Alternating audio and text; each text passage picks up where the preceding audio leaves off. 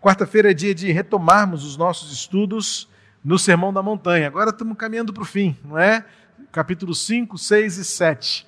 E fizemos de forma bem longa, né? estamos fazendo de forma bem longa. Creio que até o final do ano a gente conclua o capítulo 7, porque também já não falta mais tanta coisa assim, mas a gente acaba indo de, de versículo em versículo quase. Creio que semana que vem a gente vai se debruçar sobre um versículo apenas. Hoje vamos fazer, falar uma porção um pouquinho, é, não um versículo apenas, vamos ler três versículos, porque não devemos ter pressa. E muitas vezes um versículo tem tanto conteúdo quanto um capítulo inteiro a ser extraído, explorado, não é? E caminhamos agora para o capítulo 7. Iniciamos na semana retrasada. Semana passada foi um desses exemplos em que nós é, refletimos e extraímos do texto bíblico, de um versículo apenas, um ensinamento e, e princípios preciosos para a nossa vida prática, cotidiana. E hoje nós vamos avançar no versículo 7 a 11 de Mateus 7. Convido você então a abrir ou acessar a sua Bíblia onde você está no Evangelho de Mateus, capítulo 7, versículos de 7 a 11, em que Jesus agora tem tratado do aspecto mais prático, a questão vivencial dos valores do reino, muito mais no aspecto do que isso tem a ver com o outro. E agora ele volta a um tema, né, no Sermão da Montanha, que é o tema da oração. E é um tema muito, muito pertinente porque oração faz parte de uma das disciplinas básicas da nossa vida com Deus. A vida de oração, desde os primórdios da era cristã, era inclusive uma das práticas mais presentes no próprio judaísmo. Não é? No Antigo Testamento, e Jesus viveu nesse contexto onde os rabinos, os mestres, os professores do judaísmo ensinavam que oração é falar com Deus, é conversar com o Pai e é externar o nosso coração diante do Senhor. Já vimos aí há várias semanas a conhecida oração do Pai Nosso, que aqui, nesses estudos, nós intitulamos de a oração do discípulo, porque ela é muito mais um, um externar de valores do reino do que necessariamente um modelo a ser seguido ipsis literis, né? ou seja, uma reza a ser repetida com palavras decoradas, frias muitas vezes, sem significado.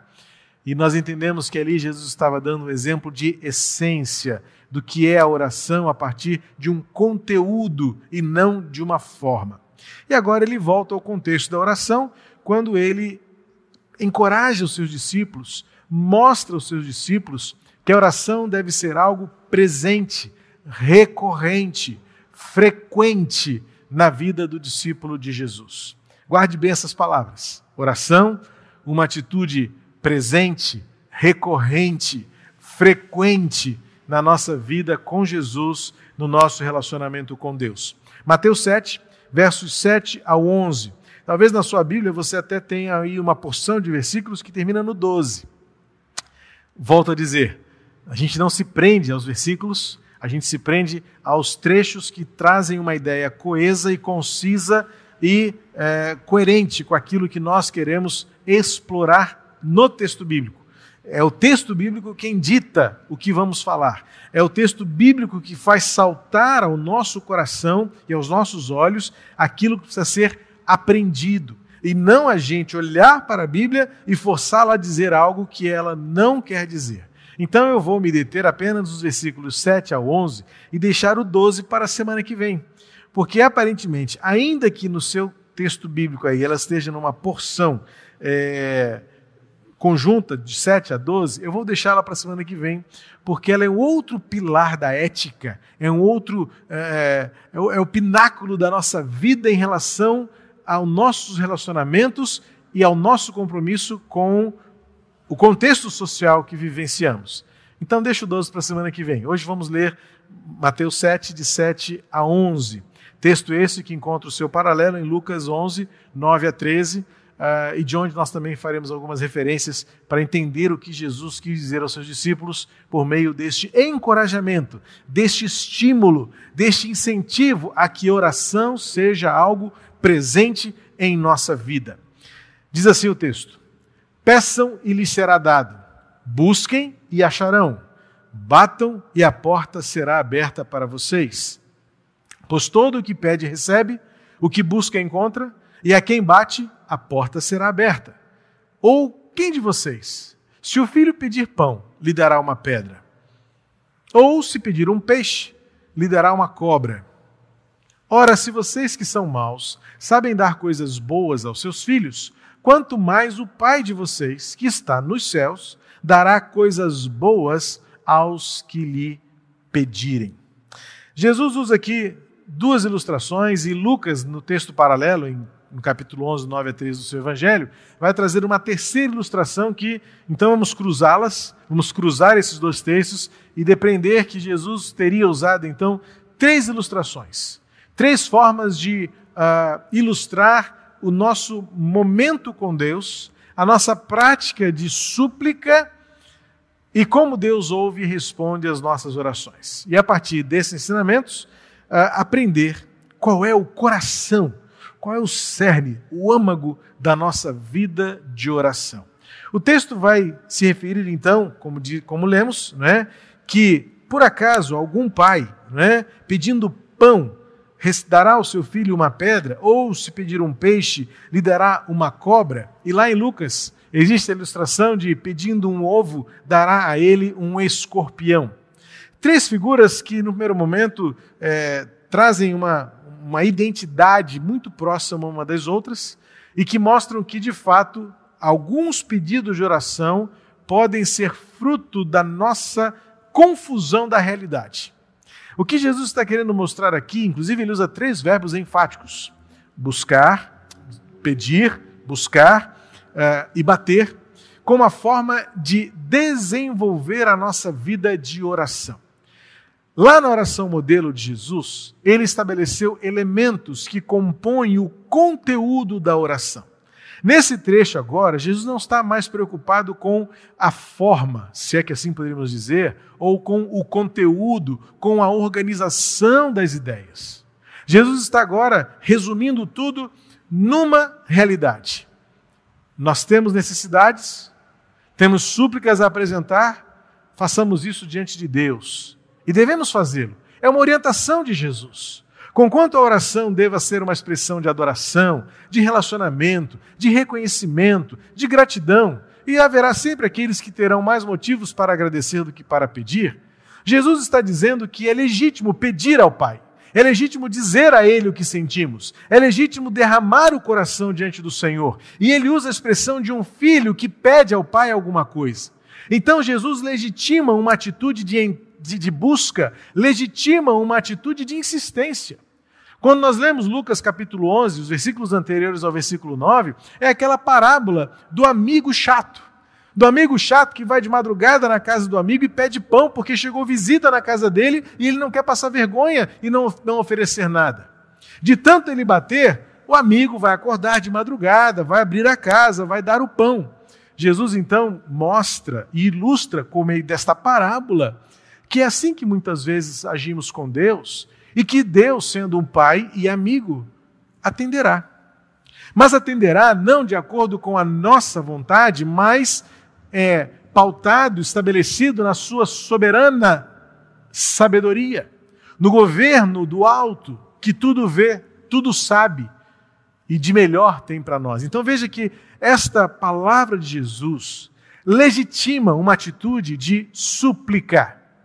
E ainda que muitas vezes nós tenhamos de fato, e devemos ter no coração, muita gratidão, é legítimo também dizer a Deus, ao Pai, o que queremos, o que sentimos, se está doendo, se estamos cansados, se estamos exaustos, se estamos necessitados, se estamos carentes, se estamos ávidos por algo. Tanto que Jesus usa três verbos que fazem menção a este a este, a este escalar de súplica. Pede, busca e bate. Ah, na língua original, há um detalhe importante aqui, porque os tempos, não é, ou as formas verbais da língua original em que foi escrito os evangelhos, que foram escritos os evangelhos, no caso grego, existe uma forma que é o presente pontual e o presente continuado. Então, a forma aqui desse verbo e o exemplo que eu poderia usar é a ideia de fechar a porta. Eu poderia dizer o seguinte: Jesus teria dito assim: feche a porta, e a porta está fechada. Mas o que Jesus quis dizer é o seguinte: feche sempre a porta e nunca se esqueça de mantê-la fechada. Então, o tempo verbal aqui não é apenas peça, é peça sempre. Não é apenas busque, é busque sempre. Não é apenas bata, mas a forma verbal da língua original é bata sempre e continue batendo. Por isso que lá em Lucas, a parábola está associada imediatamente acima ao que Mateus e Lucas é, redigem com a mesma narrativa, mesmo, mesmo ensino de Jesus, dizendo: peça, é legítimo pedir, mas aguarde, porque a resposta boa, a resposta perfeita vem do alto. Já adiantando ao final do texto bíblico, você leu que no versículo 11 diz, o versículo 11, que o Pai de vocês que está nos céus dará coisas boas aos que lhe pedirem. Então veja que já há uma realidade nesse ensino de Jesus. A resposta que Deus dá é a partir da sua perspectiva soberana do alto e da sua soberania. Ou seja, a bondade daquilo que Deus dá não está na nossa forma de ver de baixo para cima, mas está na forma amorosa, paternal, generosa daquele que dá do alto para baixo. Então, quando Jesus está colocando em ordem esta atitude é, piedosa, disciplinar da oração, de suplicar, e usa três verbos: peça, busque e bata. Ele está dizendo: saiba que do alto virá aquilo que é bom. Significa que aquilo que eu acho ser bom poderá não estar alinhado, afinado, harmonizado com aquilo que de fato eu devo confiar que Deus é bom.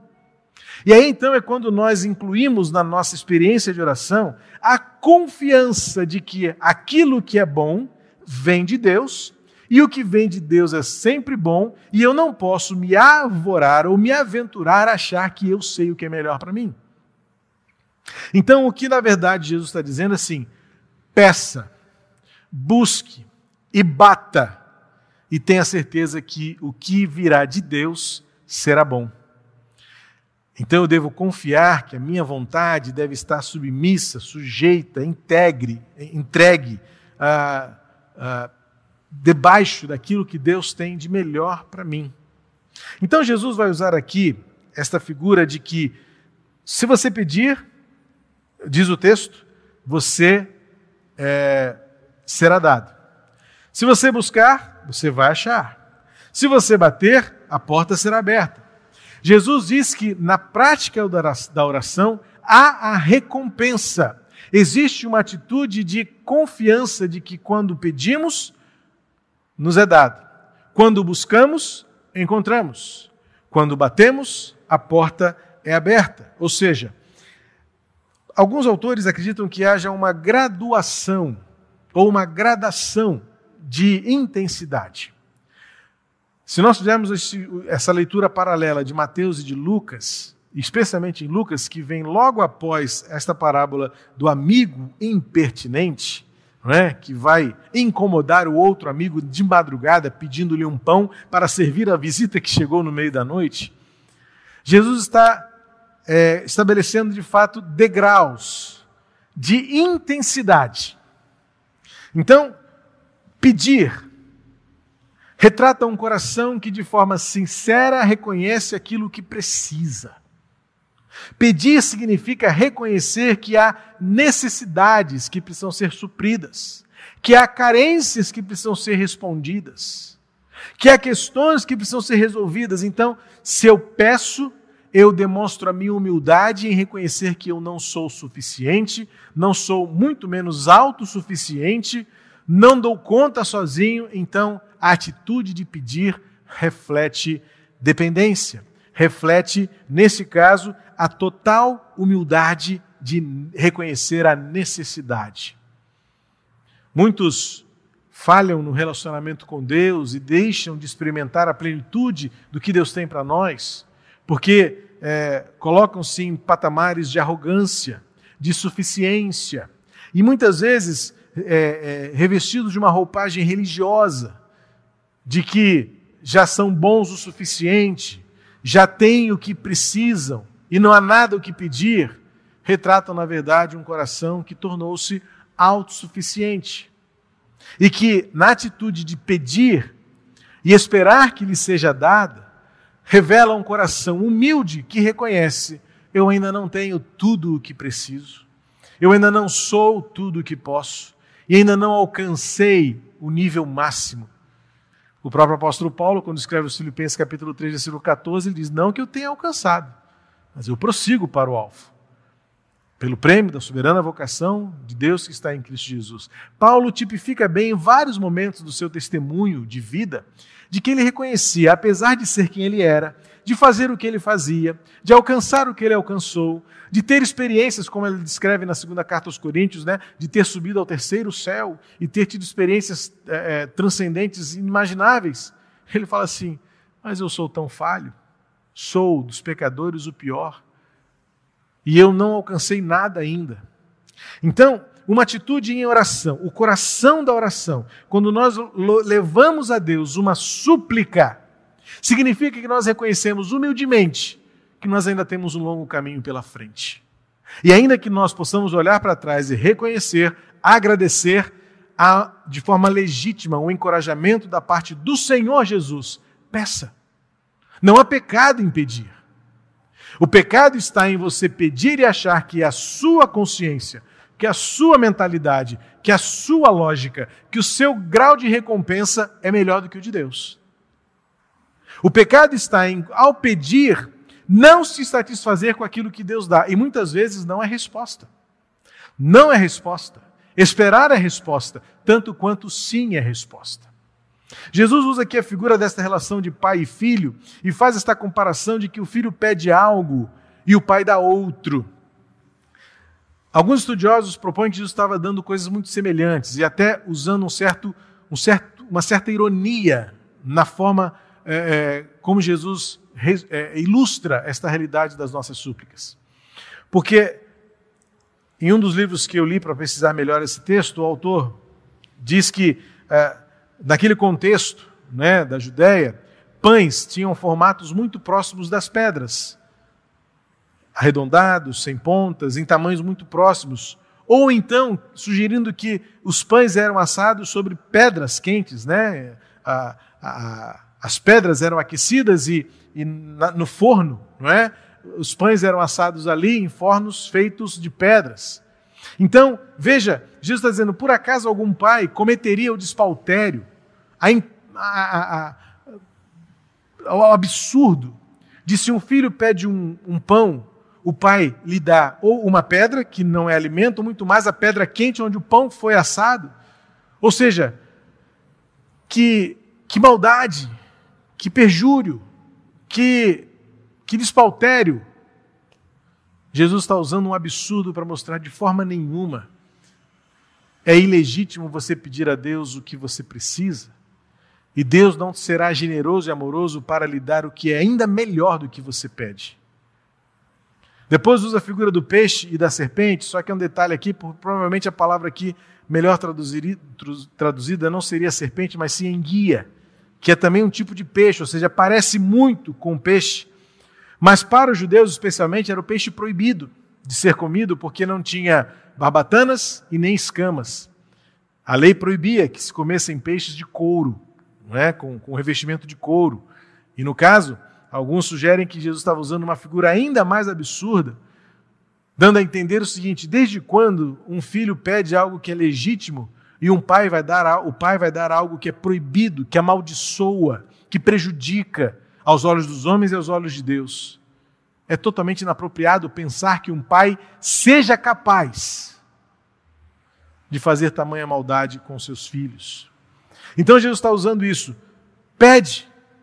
A súplica é legítima, mas confie que o que Deus dará e o que Ele está pronto para dar é muito melhor do que você pede.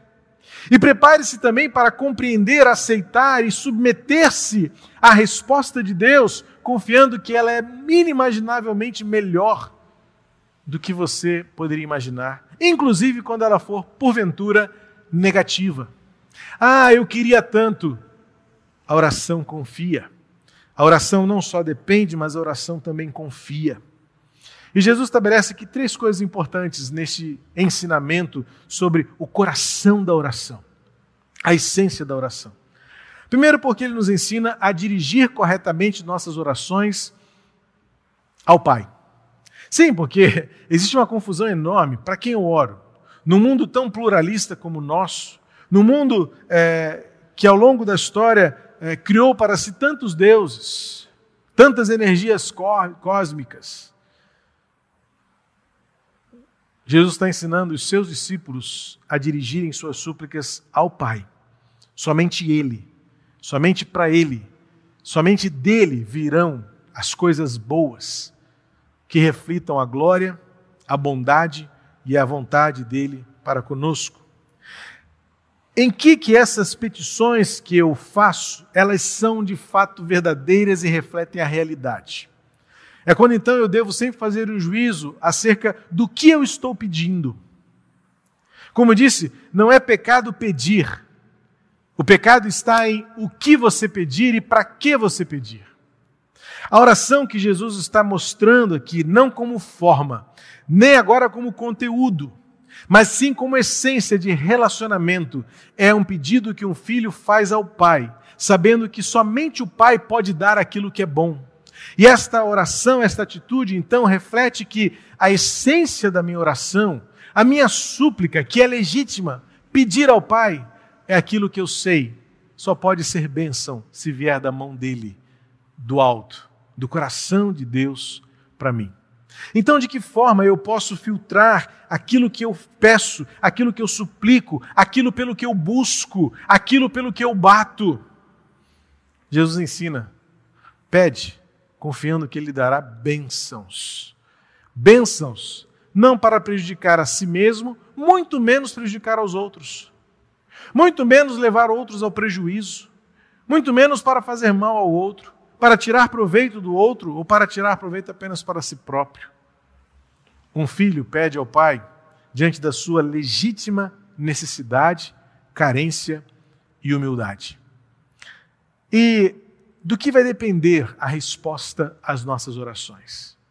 Dirigir a Deus, ter como verdadeiras as nossas súplicas e legítimas em relação à nossa necessidade, mas certos de que a resposta dependerá exclusivamente do amor e da generosidade do Pai. Quando eu oro, confiando que eu dirigi ao Pai e que eu pedi da maneira sincera a bênção que só Ele pode me dar, eu descanso e confio que o que Ele me der será fruto do amor que Ele tem por mim e da sua generosidade.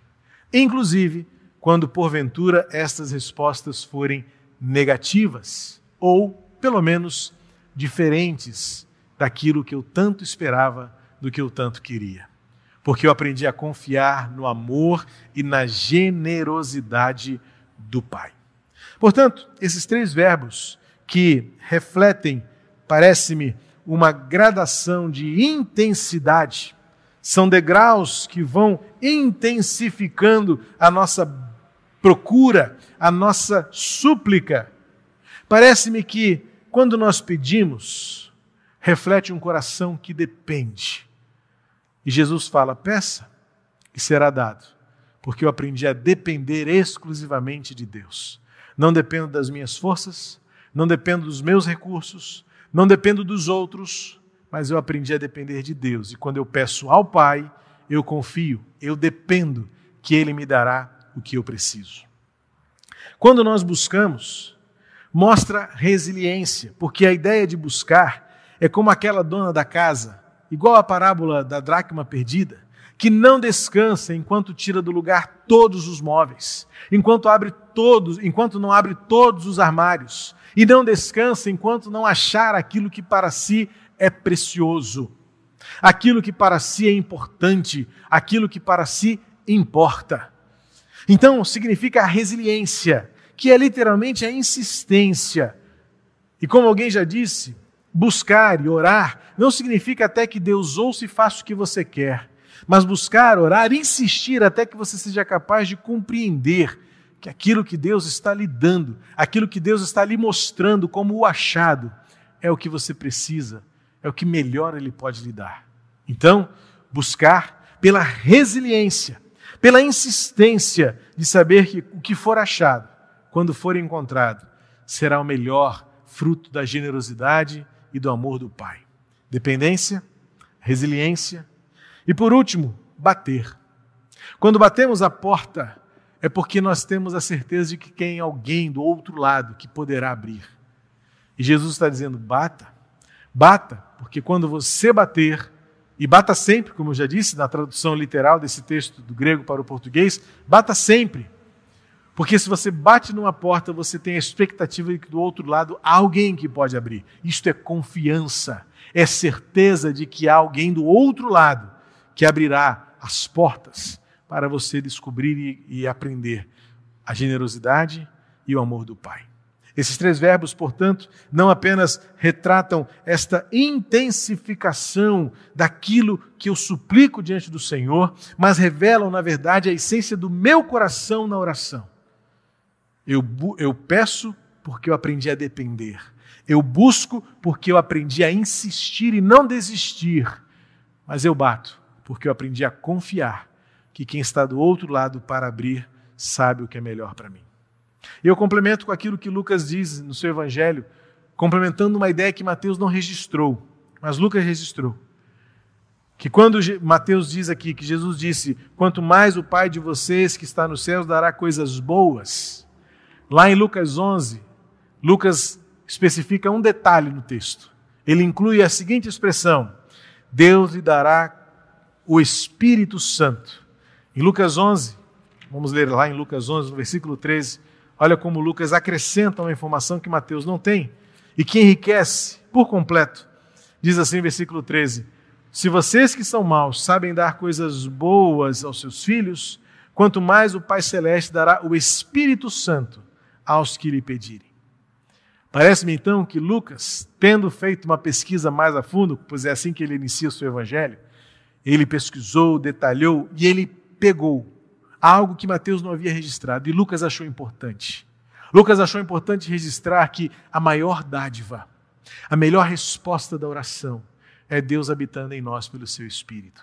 É a sua companhia, é o seu consolo, é a sua sabedoria, é a sua orientação, é o seu conhecimento, é a sua presença. Então, pedir, buscar, bater, é saber que, ainda que nos falte, aquilo que supriria e saciaria a nossa vontade, Deus nos dará o Espírito para que nós possamos compreender a vontade dele. E então a nossa vida será sempre uma vida de adoração, de gratidão, ainda que seja permeada por súplicas, porque Jesus legitima pedir, mas ele nos dará sempre mais motivos para agradecer. Todas as respostas que ele nos der, nos der porque a oração é fruto de um coração que aprendeu a depender a resistir e a confiar no amor e na generosidade do Pai.